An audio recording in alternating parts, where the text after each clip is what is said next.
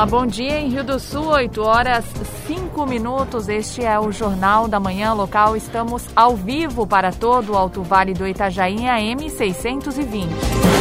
Hoje é sexta-feira, dia 16 de outubro de 2020. Você confere no Jornal da Manhã de hoje. Motociclista fica ferido em colisão traseira na SC 340 em Presidente Getúlio. Com classificação amarela, a região pode retomar eventos sociais e aulas presenciais em escolas particulares.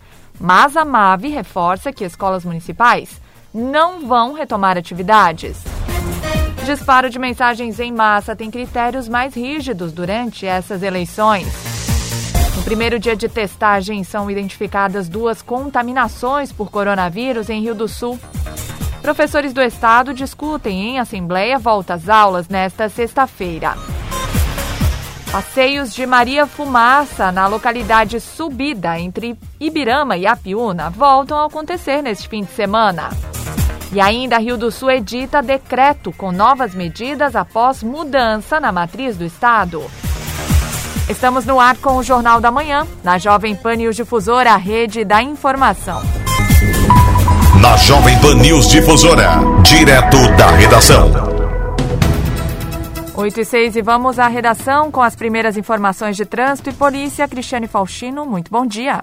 Olá, Kelly, bom dia. Bom dia para o nosso ouvinte. Na tarde de ontem, um caminhão com placas de Itajaí tombou na SC 112 em Trombudo Central. O veículo teria apresentado falha mecânica ao passar uma lombada. Ao frear, a roda travou, resultando no tombamento. O motorista sofreu lesões leves. E 2h40 da tarde, no KM 225 da SC 340, em Presidente Getúlio, houve uma colisão traseira envolvendo um Ford K de Ibirama e uma Honda CG 150 de Dona Ema. Ao colidir na traseira do carro, o motociclista sofreu ferimentos pelo corpo.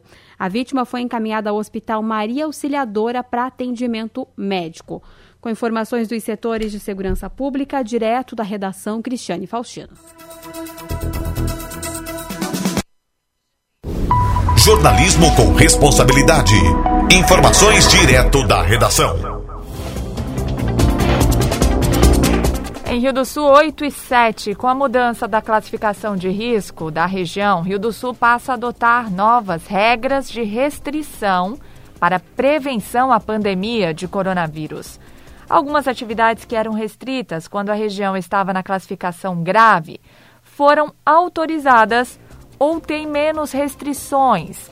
O procurador jurídico Jairo Vermut detalha as novas medidas e relembra que elas podem ser alteradas todas as semanas. Vamos ouvir. É a autorização agora para a realização de eventos, chamados eventos sociais, né, pela portaria do Estado, e que então podem começar a ser realizados novamente aqui no município, né, é, eventos como casamentos, festas de aniversário, confraternizações, formaturas, enfim, tem ali um rol de, de, de, de desse tipo de, de, de, atividades, na verdade, que então agora são autorizadas, né?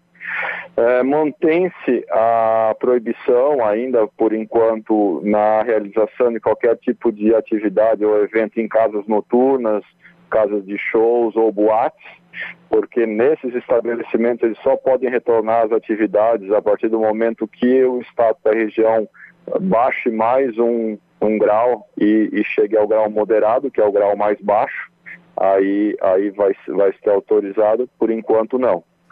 Né? É, muda também a questão ali de templos, igrejas, enfim, cultos, aumentar a capacidade, que antes era 50%, e agora com o risco em alto aumenta para 70%. Questão da capacidade também de academias, academias em geral, né? É, também era 50%, agora muda para 70%. Capacidade dos hotéis, pousadas e similares, que agora muda para 80%. Né? Também teve esse, esse aumento na, na capacidade desses estabelecimentos. Também autoriza-se agora, com o status em alto, a, o retorno das aulas, né, rede pública ou privada, só que claro que existe todo um rol de medidas que devem ser observadas, que já foram editadas pelo governo do estado, que passou pelo crivo do Conselho Estadual de Educação, e os chamados planos de contingência, né, que cada município vai aprovar o seu e que cada colégio, cada unidade escolar também vai ter que aprovar o seu junto à secretaria, junto a um comitê próprio, melhor dizendo, que vai analisar esses planos de contingência. Então, basicamente são essas as alterações, né, que a gente teve com esse, com esse novo decreto, com a mudança do nosso risco para alta. São as alterações que ocorrem, isso é bom deixar bem esclarecido, mas não invalida todas as outras medidas que continuam em vigor. Então, isso é, Semanalmente nós temos editados decretos, quanto permanece o status de risco no mesmo nível, então a gente só vai prorrogando as medidas em vigor, e aí quando há uma situação, também foi editado um decreto com várias alterações, né? E, e foi isso que ocorreu agora. É uma série de normas que realmente permanecem em vigência e tal, e que tem que ser, tem que ser respeitado por todos. Ainda sobre a alteração na matriz do governo do estado, a Associação dos Municípios do Alto Vale do Itajaí, a AMAVE, também se manifestou. O presidente Joel Longen detalha que a classificação é uma soma de esforços dos secretários da saúde da região. Como já havia sido informado, ele ratifica que as escolas não retornam esse ano na rede municipal em toda a região, ou seja, alunos das séries iniciais e creches atendidos pelos municípios não voltam para as salas de aula. Então, algumas das medidas de que, de que o, a cor amarela nos permite é que pode ser retomadas as aulas, desde que haja o entendimento, né? E, e siga, siga as regras também para o retorno. Então, as aulas presenciais podem retomar. Nós, dos 28 municípios, já temos uma decisão tomada, né? A, na última reunião que a gente teve com prefeitos, de que a princípio, com essas regras, nós não estaríamos voltando com as aulas presenciais. Nós, a princípio, para que fique claro, até que se voltamos novamente a nos reunir e a saúde, né, principalmente o secretário de saúde nos dê um posicionamento favorável, nós não estaremos retornando às aulas com essas regras que têm que ser cumpridas. E o meu pedido como presidente da associação, em nome dos 28 prefeitos, eu peço de que continuamos firme. Né, nossas secretarias da saúde com orientação, orientando para o uso de máscara, para o uso do álcool gel, o lavar bem as mãos. E quem não está trabalhando, quem está em casa, que não precise sair, evite sair só no, no possível, para deixar as pessoas que precisam trabalhar, que estão trabalhando, continuem trabalhando. Né? Vocês agora já flexibilizou mais, né? os eventos já podem acontecer, mas vamos cuidar. É um pedido que eu faço, cuidamos, vamos cuidar para que a gente continue evoluindo. E quem sabe nas próximas semanas nós podemos aí, o Estado, botar o nosso risco como moderado. Esse é o nosso propósito, esse é o nosso caminho. Em Rio do Sul, 8 horas 13 minutos, 19 graus é a temperatura, tempo nublado na capital do Alto Vale. Na Jovem Pan News Difusora, a previsão do tempo com o meteorologista Leandro Puchalski. Muito bom dia, bom dia para todos os ouvintes. Olha só, pessoal, semana terminando sob domínio, né, de massa de ar mais seco nessa sexta-feira, apesar da gente ter momentos de maior cobertura de nuvens, aberturas de sol acontecem no decorrer do dia e vamos assim numa mescla de momentos de mais nuvens com outros de aberturas de sol. Temperaturas da tarde de hoje na faixa de 23, 25 graus. Ela não sobe tanto porque no oceano temos a presença de um ar mais frio. Bom, para o fim de semana, pessoal, a gente segue mais ou menos por essa linha. Temperaturas, inclusive, bem parecidas com essas, né, eh, de hoje para a condição do tempo, nebulosidade. Durante o fim de semana, sim, em alguns momentos as nuvens predominam, mas intercala com aberturas de sol tanto no sábado quanto no domingo. O domingo tem uma pequena chance de chuva passageira, pouquíssimas cidades, muito mais nuvens, mas fica esse porém. Dá para resumir um, num fim de semana de muitas nuvens e aberturas de sol. Esse deve ser o predomínio, tá bom? Com as informações do tempo, desejando a vocês um bom fim de semana, Leandro Puchalski. A previsão do tempo, ética e profissional. Aqui na Jovem Pan News Difusora. Em Rio do Sul, 8 e 15. Você confere instantes no Jornal da Manhã. Professores do Estado discutem numa assembleia que acontece hoje, volta às aulas. E as informações do esporte com Ademir Caetano. Rede Jovem Pan News. A cidade que realiza, gerando ainda mais empregos, melhorando a vida para fazer ainda mais. Com transparência, José Tomé sabe bem governar. Vamos de José Tomé de novo, bate no peito, 55 a voz do povo. Rio do Sul não pode parar. José Tomé e Carla, vamos votar. Obrigação trabalhando para fazer ainda mais. PSD, MDB, Democratas, PSC, Prós e Solidariedade. Produtor de tabaco. Proteja sempre a criança e o adolescente. Menores de 18 anos não podem trabalhar na cultura do tabaco. Crianças e adolescentes devem frequentar regularmente a escola e ter tempo para estudar e brincar.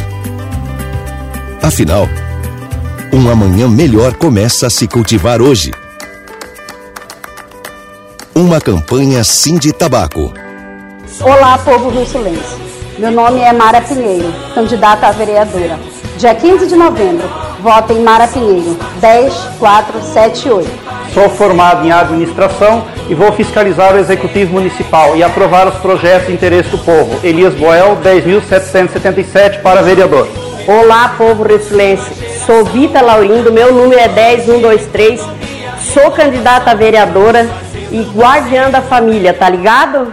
Aproveite as promoções da Fermac. Lava Jato Steel de 1.700 watts por apenas 650 reais à vista. Motosserra Steel MS 170 por 760. Soprador de folhas Steel a gasolina a partir de 889. Confira estas e outras promoções na Fermac. Fermac, concessionária Elite Steel Venda e Assistência Técnica. Fica na Alameda Aristiliano Ramos, 678, no centro de Rio do Sul. O telefone 3521 2100. Olá, sou Vanderlei Valdres, professor universitário e recentemente fui diretor do PROCON, onde percebi a importância do serviço público na vida das pessoas. Como vereador, posso fazer ainda mais. No dia 15 de novembro, vote Vanderlei Valdres 25000. Sou Lizzy Silva, candidata a vereadora para trabalhar no Legislativo Rio Sulense. Os projetos abrangem alimentação em custo baixo ou bandejão, proteção aos animais e realização de reuniões nos bairros. Vote 25055. Faça você a mudança. 25055. Rede Jovem Pan News.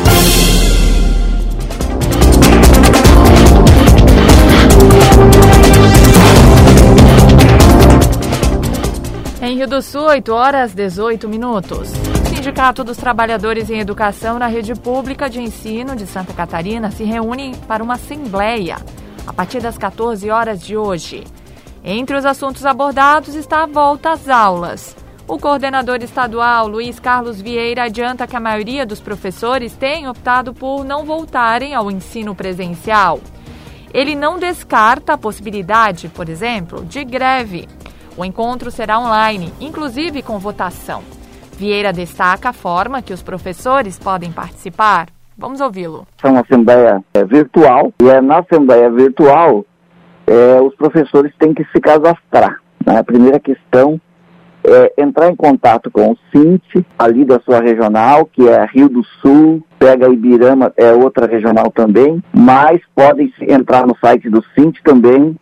Lá tem, nós teremos o link que o professor vai se cadastrar colocando sua matrícula e mais seu CPF. E aí você vai ter acesso à sala que é uma sala virtual para você participar essa sala virtual, ela obviamente é limitada, teremos aí mil pessoas. Depois, se passar de mil pessoas, outras pessoas podem acompanhar também pela, pela plataforma do YouTube que será disponibilizado no mesmo link que você fez o teu cadastro. Essa Assembleia Estadual, ela nós vamos discutir é, nesse tempo toda a situação da pandemia, vamos discutir também como que os professores estão e vão é, atuar a partir dessas novas orientações que o Estado está passando para as regionais, para as regiões, que é a questão da orientação sobre a, a, o trabalho de reforço pedagógico, que chama-se Programa de Apoio Pedagógico, e também tiramos todas as outras dúvidas com relação à contratação dos trabalhadores temporários para o ano de 2021 e tirar uma posição nossa né, dessa questão da nossa campanha pela vida, dessa campanha contrária à volta às aulas presenciais. Nós temos aí uma, é, várias situações, mas a grande maioria dos professores, eles optam por não voltar esse ano. Nós temos aí, pela, pelo, pelo que nós temos feito pelas diretrizes de risco, nós percebemos que há uma desaceleração, há uma está se estabilizando a questão da pandemia, porém é, ainda estamos em pandemia. Não existe nenhuma região do estado ou micro-região que esteja no moderado ou zerado a situação de contágio e de óbito. Então, os professores, nas 30 regionais que nós fizemos, assembleias regionais, eles apontaram esse medo da volta às aulas presenciais como era antes da pandemia. Então, em outros estados que os governos é, obrigaram a voltar em plena pandemia, eles optaram, fizeram assembleia e optaram pela greve. E a justiça deu ganho de causa aos trabalhadores, porque, era, na verdade, era uma greve pela vida supervisor da Gerência Regional de Educação de Rio do Sul, Hernani José Schneider, explica que das 17 escolas da rede estadual, 15 terão apoio pedagógico previsto para iniciar em três semanas. Serão pelo menos 171 alunos atendidos na região. O que nós estamos fazendo e que a matriz vai permitir a partir de agora, a matriz amarela, é que nós pensemos no, na formação de turmas para o apoio pedagógico. Então, dentro do apoio pedagógico, nós teremos alguns alunos convidados e estes alunos é, serão orientados, serão formados por outros professores. Outros professores é, lecionarão para esses alunos. Então, nós contrataremos novos professores para estas turmas do apoio pedagógico. Por isso que os nossos professores não retornam. Então, dentro dessa perspectiva de é, apoio pedagógico, que são essas turmas formadas para é, um aprimoramento é, do processo educativo para este ano, das nossas 17 escolas possíveis de retorno, nós vamos ter é, somente 15 delas podendo retornar agora, neste início. Por quê? Porque duas delas trabalham somente com o ensino fundamental e nós vamos retornar com os terceiros anos do ensino médio e depois, vindo a matriz permitindo, a gente vai para o segundo ano, para o primeiro. Aí sim a gente começa com o nono, que é do ensino fundamental, né? Então, hoje nós temos é, 171 alunos é, e mais uma turma do SEJA, que é, nos dá uma média entre 8 e 9 alunos por turma. É, nós vamos ter mais ou menos 20 turmas sendo formadas nessas é, nossas unidades escolares. Então, nós teremos 15 unidades escolares, com no mínimo 171 alunos sendo atendidos, uma média de 8, é, alguma coisa de número de alunos por turma, compondo mais ou menos 20 turmas. Ah, é, é, esse é o nosso, os nossos dados hoje para as turmas de apoio presidencial, que é o convite para que os alunos estejam conosco eh, fazendo esse reforço.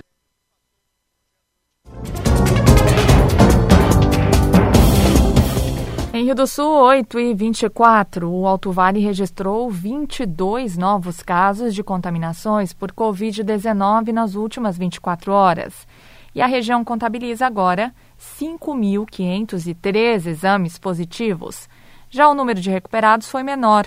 Foram nove pacientes novos considerados curados, elevando o número para 3.358 durante todo o período da pandemia.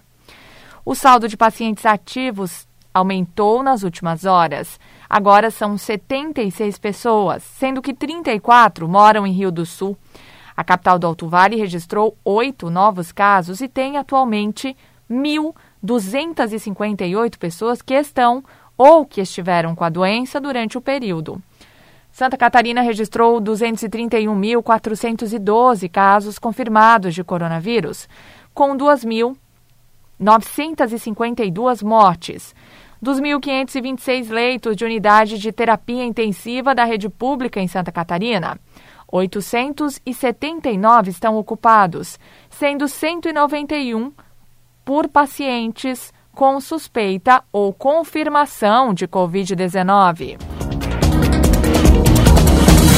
A matriz foi atualizada então na manhã de ontem e apresentou melhora na condição do Alto Vale do Itajaí, que permaneceu com risco grave durante seis meses e migrou ontem para o risco alto. A superintendente da Vigilância em Saúde, Raquel Bittencourt, ressalta que o monitoramento da síndrome gripal foi o fato predominante que elevou a região para o nível amarelo, que levou a região para o nível amarelo.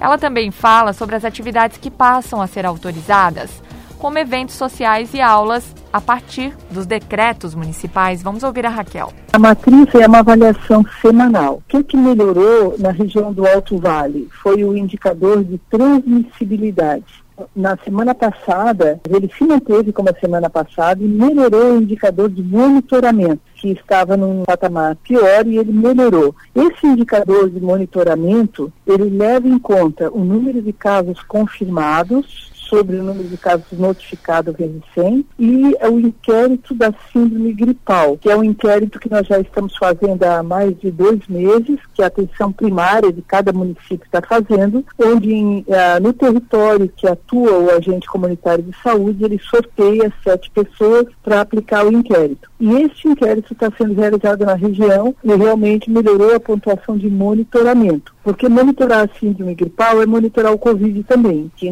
a sintomatologia é, inicial é muito parecida para os dois vírus, então significa que estamos nos antecipando antes que a pessoa a, a doença, né?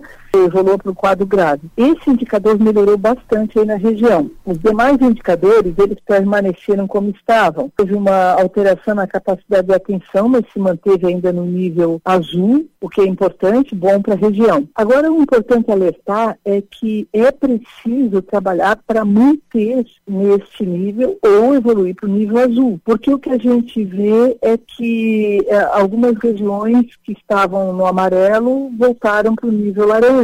Piorou a questão da transmissibilidade, então, à medida que as pessoas vão relaxando, vão descuidando, como ficou evidente neste último feriado, isso vai impactar na matriz. Nós vamos ter uh, mais casos ativos, mais transmissão, uma velocidade maior da transmissão. Então, é preciso um esforço conjunto dos municípios da região de entenderem a avaliação e preservarem, no mínimo, para não piorar. Né? Preservar o nível alto, evoluir para um nível me uh, melhor, que é o azul, e trabalhar para não ir para o laranja. Eu queria deixar uma sugestão, se os municípios reunissem as, os setores econômicos que podem voltar agora no nível amarela e desse uma boa orientação de conscientização para essas atividades, de que tem que ficar atento às regras para que a gente não retroaja. Eu acho que é um diálogo importante, né, que nós também fazemos aqui no nível central, mas isso, cada município tem as suas características, né, para que a gente, então, permaneça e não retroaja, ou melhor, evolua para melhor ainda, né.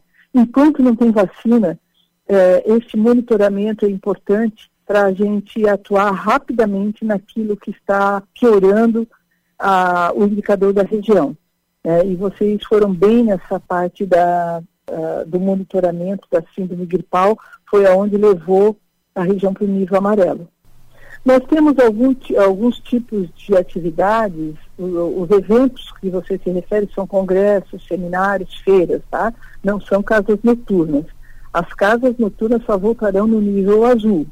A gente não autorizou o retorno em nível amarelo. Ah, nós temos também variação de lotação de hotel, é, de lotação de congressos, de feiras, conforme o nível de risco também. Então, observe, não é só a atividade voltar nesse momento, mas atividades já autorizadas que podem ter uma lotação maior. Mas ah, não confundam eventos com as atividades de casas noturnas que ainda não estão autorizadas no nível amarelo, somente a partir do nível azul casamentos, batizados entram neste, neste... Sim, porque aí são eventos sociais, mas também observando as portarias que vai variar a lotação conforme a cor da matriz. Assim como as escolas particulares que já se prepararam para este momento de retorno Elas estão também. autorizadas para voltar no nível amarelo. Em outra cor não. Ou amarelo ou azul, né? 8 e meia, 420 pessoas de Rio do Sul foram selecionadas pela Secretaria de Saúde para realizarem testes rápidos de Covid-19. No primeiro dia da ação, que está sendo feita em bairros, foram identificados dois moradores da Barra da Itoupava e da Valada Itoupava com a doença. Quem explica é o enfermeiro Alex Sandro Oliveira. Vamos ouvir. Fizemos uma pré-seleção, né? Nós oferecemos 700 testes no período de inscrição. Só se inscreveram 420 pessoas, né? Que vão ser feitos os testes. Então, em todos os bairros do município vão ser um número de quantidade de pessoas que vão ser testadas. A gente vai entrar em contato, a pessoa que foi sorteada, que se inscreveu, né? A gente vai entrar em contato e vai dizer o horário que ela pode estar chegando na unidade para fazer o teste. Na Valada Itopava e Barra da Itopava, foi oferecido lá oito testes, né? Desses oito testes faltaram duas pessoas e um deu IgG positivo que já teve contato com a doença e o outro deu IgM positivo que estava doente. Então a gente uh, conseguiu uh, pegar dois casos, né? Assim, as pessoas se inscreveram, deixaram o telefone, a gente liga dizendo o horário, porque a gente não pode ter todos ao mesmo tempo na unidade. Então a gente vai estar tá ligando e marcando o horário certinho para eles irem à unidade fazer o teste. Esses testes, eles serão disponibilizados até quando? Até o dia 10 de novembro. Então todas as noites, ou dia, o horário, vai ter uma, um bairro do município vai ser testado por amostra, né? Pelas pessoas inscritas. Quais serão os próximos dias e locais? Pois então, no dia 15, que é hoje, é a Barra do Trombudo, no dia 16 é a Barragem e na segunda-feira, dia 19, é o Bela Aliança.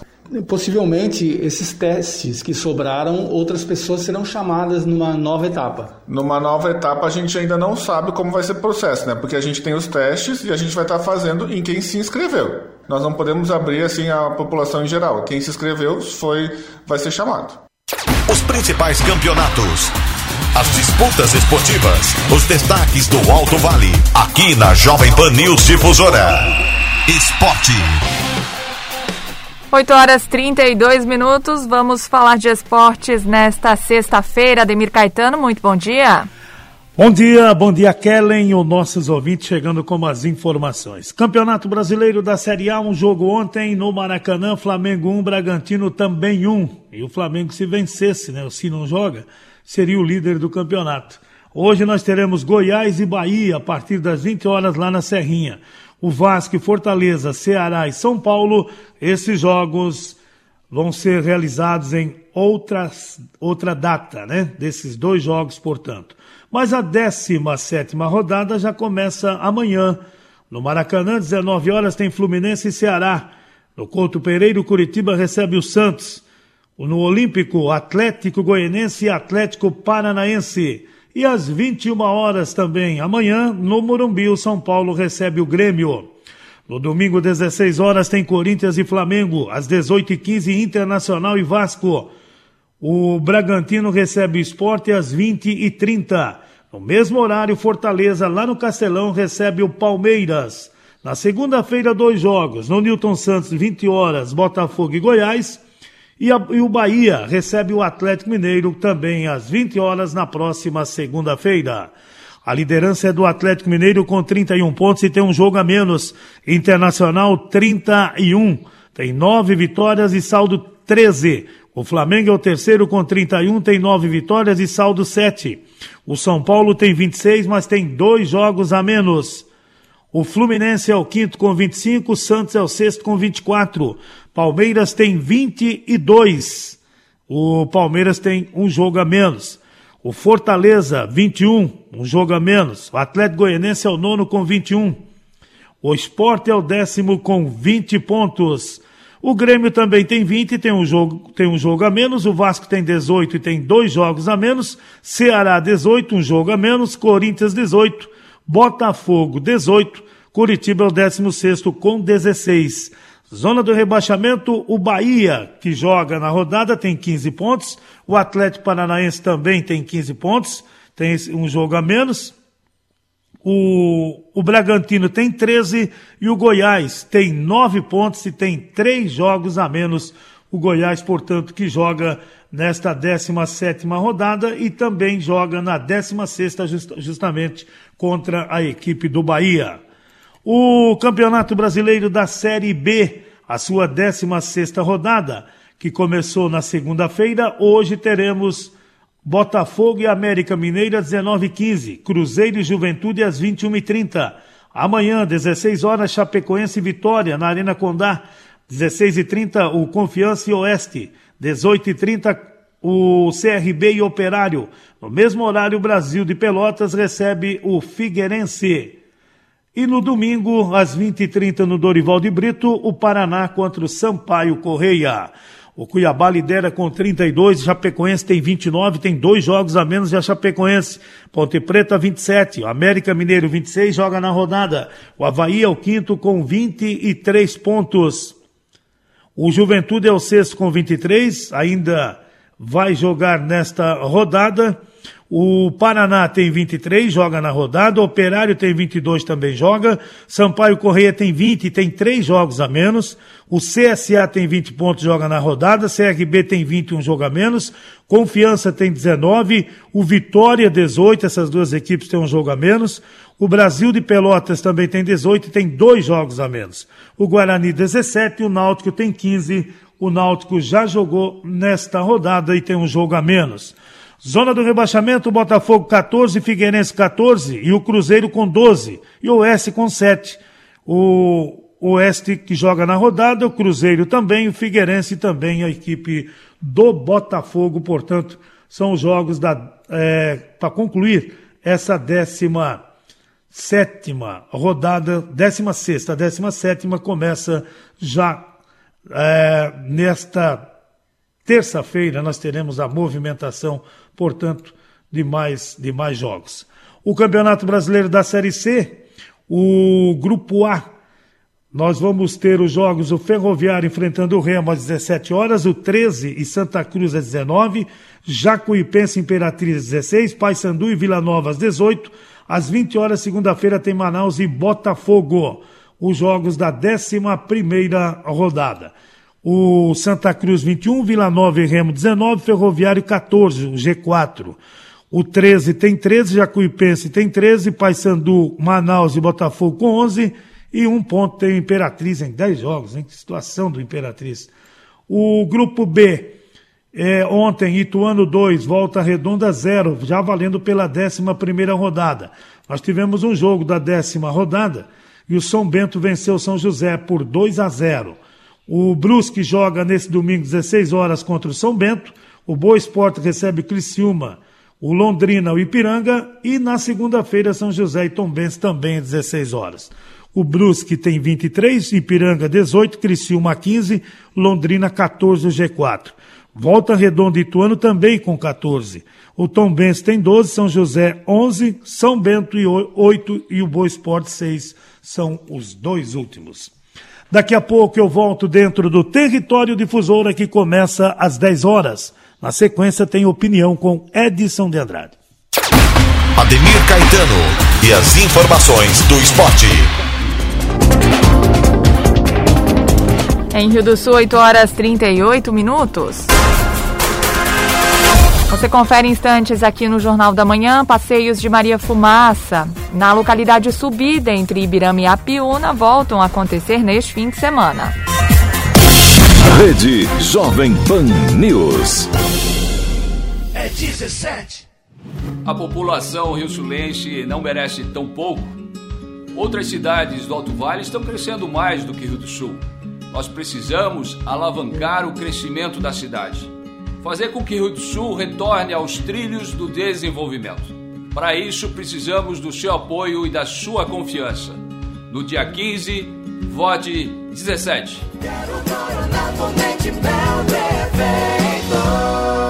O jeito catarinense é o jeito certo de fazer as coisas. É não jogar lixo no chão, respeitar as leis de trânsito e tratar todo mundo com dignidade.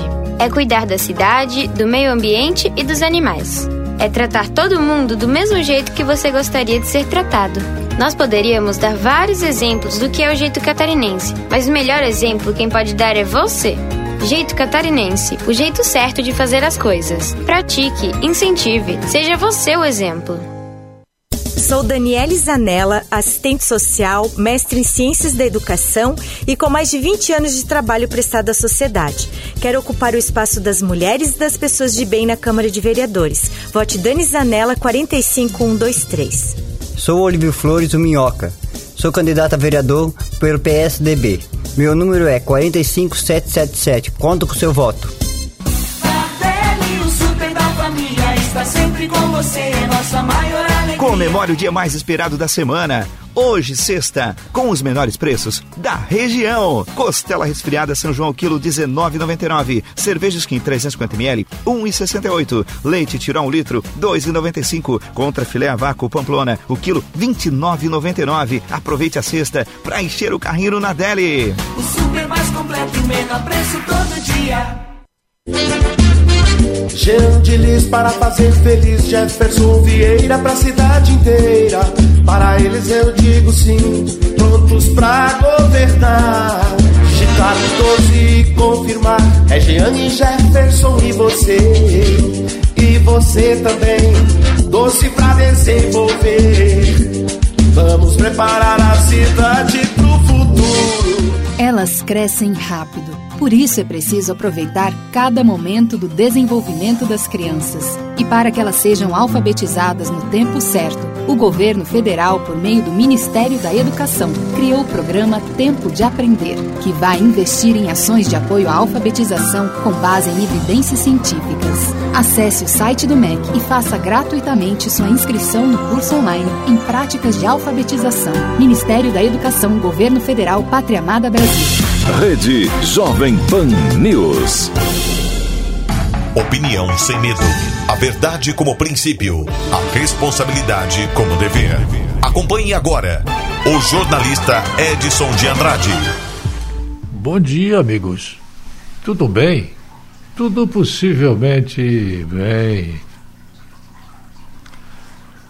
Talvez precise dizer para algumas pessoas que podem não compreender Talvez elas compreendam, mas numa época de paixão política, fanatismo ideológico, ou mesmo uma espécie de obsessão por religiões, por eh, determinados ditos eh, que vieram desde dois, três, quatro mil anos, elas hoje não estão adaptadas à realidade que nós vivemos aqui dentro de uma redação. Aqui o bicho pega, é difícil. É, mas não acho interessante não eu ficar reclamando das dificuldades que tenho para falar ou para não falar. Não. Se tenho que falar, falo. Se não tenho que não falar, não falo. Uma coisa que me parece importante é que vocês aí saibam que estão rolando várias pesquisas falsas, completamente falsas, mas feitas por alguém, elaboradamente preparadas, para dizer que o candidato A está com X% sobre o candidato B. Detalhes sobre quem é quem como vereador, como vereadora é, a pesquisa aponta e fica evidente para quem vê, observa e nota que é uma construção puramente mercadológica elaborada dentro de um laboratório é, dos tais conhecidos mercadólogos, os marqueteiros. É, como é que a gente faz para filtrar o que é verdade e o que não é? A gente compra uma pesquisa de um instituto considerado sério. Mas eu pergunto para você, no Brasil atual, no Brasil do momento, como é que você considera um instituto sério se maioria deles está venalmente comprado para fazer pesquisas industriais com o objetivo de vender para o público uma ideia mentirosa? Como? Então nós não podemos falar de pesquisas. A legislação eleitoral, principalmente essa, é legislação que eu não concordo, ela é imperfeita, rigorosamente absurda, porque eu deveria poder emitir uma opinião dizendo que aquele candidato é bandido. E eu não posso dizer.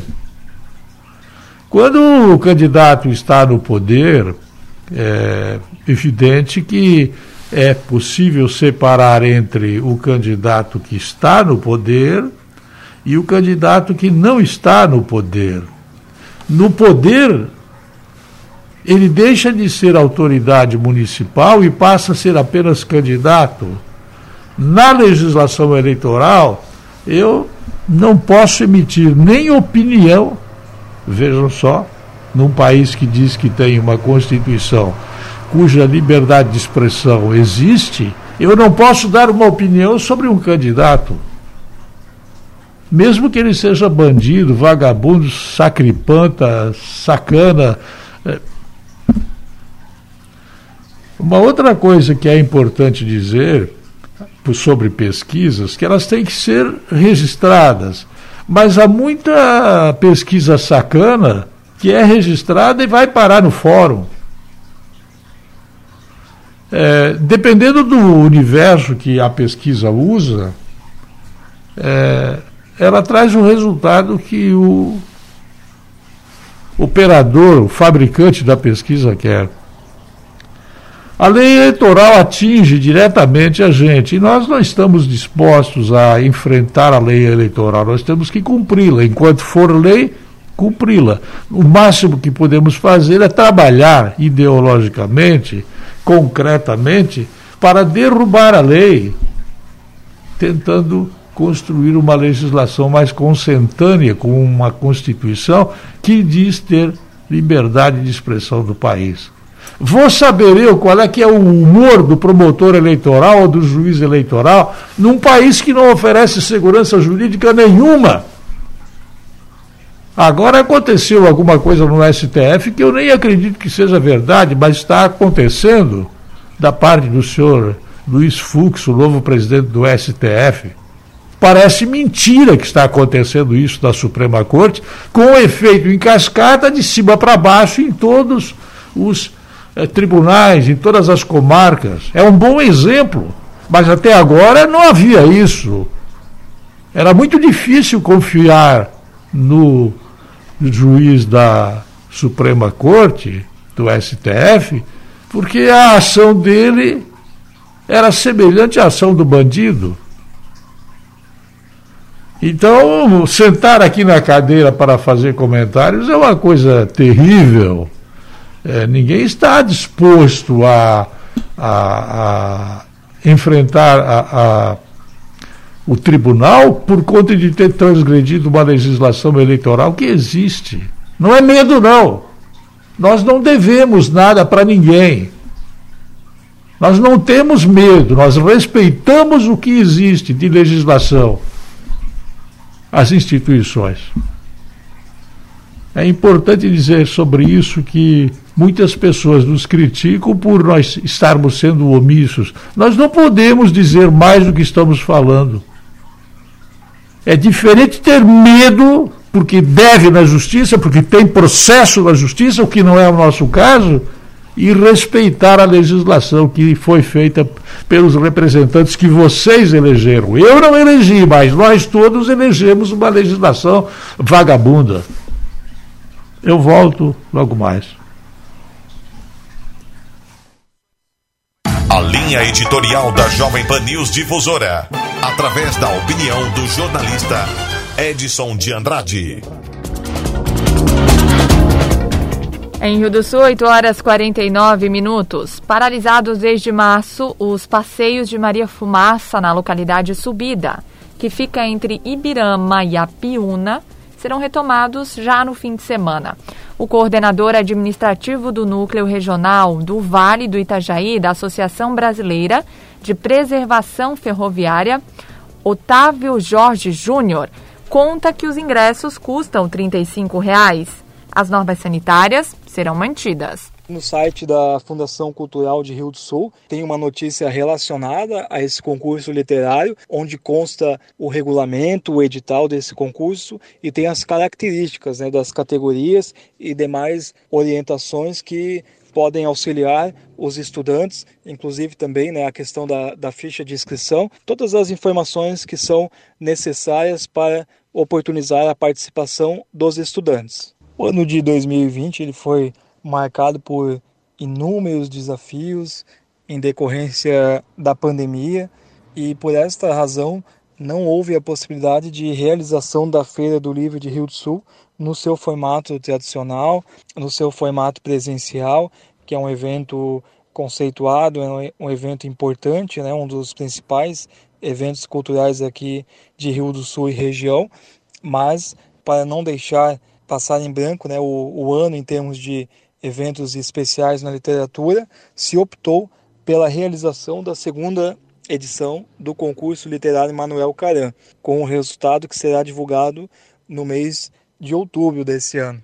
A exemplo do ano passado, né, quando ocorreu a primeira edição dessa iniciativa, que visa incentivar principalmente o hábito da escrita, a realização ficou por parte da Associação de Escritores do Alto Vale do Itajaí, com uma grande parceria com a Fundação Cultural de Rio do Sul, com a Biblioteca Pública Municipal Nereu Ramos. Então, através da associação e dessa parceria com o município de Rio do Sul, foi realizada no ano passado a primeira edição do concurso. E nesse ano de 2020, mesmo no formato virtual, está sendo realizada. A associação encaminhou e-mail para todas as direções de escolas aqui do município para que fossem divulgadas essas informações para os professores, repassadas para os estudantes do ensino médio do município, como forma de procurar incentivar a participação dos estudantes, mesmo que de forma virtual, que é aquilo que é possível fazer neste momento de pandemia. Alguns escritores aqui do município também fazem parte do quadro de jurados, que serão as pessoas que vão avaliar esses textos. O concurso incentivando o hábito da escrita e valorizando a memória de um autor, um dos grandes intelectuais, um dos grandes autores aqui do município de Rio do Sul e que ainda é pouco conhecido pela geração atual. É importante que as pessoas conheçam, valorizem. Uma pessoa como foi Manuel Caran, com suas obras que obtiveram destaque nacional, obtiveram relevância no cenário cultural brasileiro e da mesma forma nós devemos, enquanto associação de escritores, valorizar os autores, valorizar as suas atividades e também incentivar as pessoas a conhecerem mais sobre a vida dessas pessoas que se dedicaram ao, ao fazer cultural. O primeiro colocado de cada categoria vai receber medalha, certificado e uma bolsa de estudos para o ano de 2021 de um curso artístico na Fundação Cultural de Rio do Sul. O segundo colocado em cada categoria receberá medalha, certificado e 100 reais em vale livros. O terceiro colocado de cada categoria receberá medalha, certificado e 100 reais em vale livros. O quarto colocado receberá medalha, certificado e 50 reais em vale livros. Além da questão de incentivar o hábito da escrita, sua participação no concurso, será incentivado também o hábito da leitura, através dos livros que constam na premiação. Como acontece em todas as eleições municipais, a Associação Empresarial de Rio do Sul elaborou um documento com propostas para serem colocadas em prática pela próxima gestão. O vice-presidente da CIRS, Jean Sandro Pedroso, diz que a ação busca colaborar com o crescimento e com o desenvolvimento da cidade. Vamos ouvir. Toda eleição, a Assis envia um questionário aos seus associados, perguntando quais as demandas importantes a serem enviadas a eles para que coloquem no seu plano de gestão. Este ano houveram diversas propostas, muitas excelentes, que foram compiladas pela equipe da Assis e aprovada pela diretoria. Entre elas, por exemplo, cumprir o calendário dos conselhos municipais. E aqui a gente pode falar, por exemplo, do Conselho de Saneamento Básico, que raras vezes se reuniu desde a sua criação e que, com certeza, se ele estivesse mais atuante, poderia resolver vários problemas que nós temos hoje com a Casan. Um outro tema foi fortalecer o Codensul, que pretende trazer um plano socioeconômico para o desenvolvimento da nossa cidade, apoiar o trabalho do observatório e muitas outras demandas bastante importantes. Bem, depois de elaborado o documento, nós marcamos um painel onde cada, cada candidato pode vir expor o seu plano de governo. E no final desse, dessa explanação é aberto a perguntas. Com os assessores dos candidatos, eh, foi efetuado um sorteio da ordem de apresentação. O painel inicia no dia 19 do 10, às 17 horas, com o candidato Dionísio Tonetti. Dia 21 do 10, com o candidato Jaime Pasqualini. Dia 26 do 10, com o candidato Clóvis Hoffmann. Dia 28 do 10, com o candidato Jean de Lis. E termina no dia 2 do 11, com o candidato José Tomé. Essa é a ordem de apresentação. É uma reunião aberta, onde nós convidamos a todos para assistirem e participarem dessa apresentação. Trata-se do futuro da nossa cidade. Precisamos estar atentos ao que cada candidato se propõe.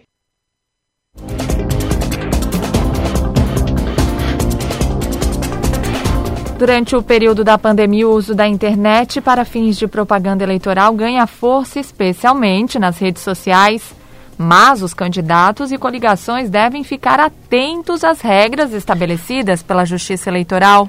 Com o fim das doações de pessoas jurídicas a candidatos, definido por decisão do Supremo Tribunal Federal, e com a sempre crescente popularização das mídias sociais, as campanhas online são cada vez mais decisivas. Mas algumas regras definidas em âmbito virtual para a eleição de 2020 devem ser observadas, conforme expõe o promotor eleitoral de Rio do Sul, Adalberto Exterqueter. A propaganda por meio de blogs, redes sociais e aplicativos de mensagens instantâneas pode ser feita desde que o conteúdo seja gerado por candidatos, partidos políticos, coligações ou pessoas naturais. Da mesma forma, o impulsionamento de conteúdo está restrito àquele realizado no próprio aplicativo, por exemplo, o Facebook, o Instagram, e pelo candidato, pelo partido, pela coligação. Claro, quando se trata aí de, de grupos privados, de WhatsApp, Telegram e outros meios, né? Essas mensagens eletrônicas, eh, em forma de propaganda, que são restritas àqueles participantes do grupo, não se submete às normas de sobre propaganda. Já é interessante que se observe também que a propaganda na internet tem uma regulação bastante extensa. Então, em regra, é permitida a divulgação propaganda eleitoral em, em sites dos candidatos, partidos ou coligações, naqueles endereços que já foram comunicados à Justiça Eleitoral. E divulgação por meio de mensagens eletrônicas também para endereços de e-mail cadastrados gratuitamente pelo candidato, pelo partido ou coligação. Por outro lado, é proibido o uso de serviços de telemarketing e de disparo em massa. É proibida, é vedada a contratação de impulsionamento de conteúdo em redes sociais por parte daquele que não é candidato. Também é, é, proibida a contratação de impulsionamento que não seja aquele disponibilizado pelos aplicativos. E também, de qualquer forma, alterar a visualização da propaganda eleitoral. Também não é permitida a veiculação de qualquer forma de propaganda, ainda que gratuita, em sites de pessoas jurídicas, públicas ou privadas. O disparo de WhatsApp na eleição também pode ser punido pela nova Lei de Proteção de Dados, que entrou em vigor em setembro e também impõe sanções para o envio de SMS e outros usos de dados pessoais sem autorização do usuário. O Tribunal Superior Eleitoral já recebeu dezenas de denúncias contra disparos em massa. O advogado Elcio Kleber Luktenberg explica. Apesar de não ter as sanções ainda aplicadas, né, que as sanções só serão aplicadas a partir do ano que vem, de agosto do ano que vem. Porém, já existe toda uma responsabilidade civil relacionada aos titulares, né, que são protegidos pela Lei Geral uh, de Proteção de Dados, as pessoas físicas, no caso, né. Essas pessoas, elas são detentoras, então, dos seus dados e todos os partidos terão que se adequar a coleta do consentimento para fins de divulgação de material, de pesquisas, enfim, de qualquer situação que eles precisem fazer contato com essas pessoas, né? Então, esse contato inicial vai ter que contar com a coleta do consentimento. Essa coleta, ela deve ser registrada e ela pode, o consentimento ele pode ser revogado a qualquer tempo. Ou seja, uh, os partidos também vão ter que contar com um procedimento interno, um sistema interno que permita que o titular mantenha contato com o partido para que seja revogado o consentimento e eles possam dar providência à revogação. Porque, caso contrário, se o, se o titular uh, solicitar a revogação do consentimento, se sejam então excluídos os seus dados da base de dados do partido e isso não for feito, com certeza haverá implicações no âmbito da, da responsabilidade civil, né? como casos que a gente já viu aí no cenário nacional, né? já tivemos condenação da empresa Cirela e foi condenada a pagar um, danos morais né? na casa dos 10 mil reais por ter compartilhado indevidamente dados pessoais e titulares. Né? O envio de mensagens em massa pode gerar uma multa aos candidatos de 5 mil reais a 30 mil reais, ou valor equivalente ao dobro da quantia gasta, caso superado o limite máximo. O montante vai para o fundo partidário, que é o dinheiro destinado aos partidos políticos. Da Central de Jornalismo, Kelly Alves. Muito bem, 9 horas pontualmente é ponto final no Jornal da Manhã da Jovem Pan News Difusora. A apresentação Kelly Alves, produção central de jornalismo do Grupo de Comunicação Difusora. Direção executiva Humberto Off de Andrade, diretor-geral e jornalista responsável Edson de Andrade. As informações desta edição podem ser conferidas no portal gcd.com.br e também no aplicativo GCD Play. Uma boa sexta-feira, um excelente fim de semana. Fique agora com o Jornal da Manhã Nacional, parte 2. ZYJ 779. Rádio Difusora Alto Vale Limitada. 620 kHz. Esta é a Jovem Pan News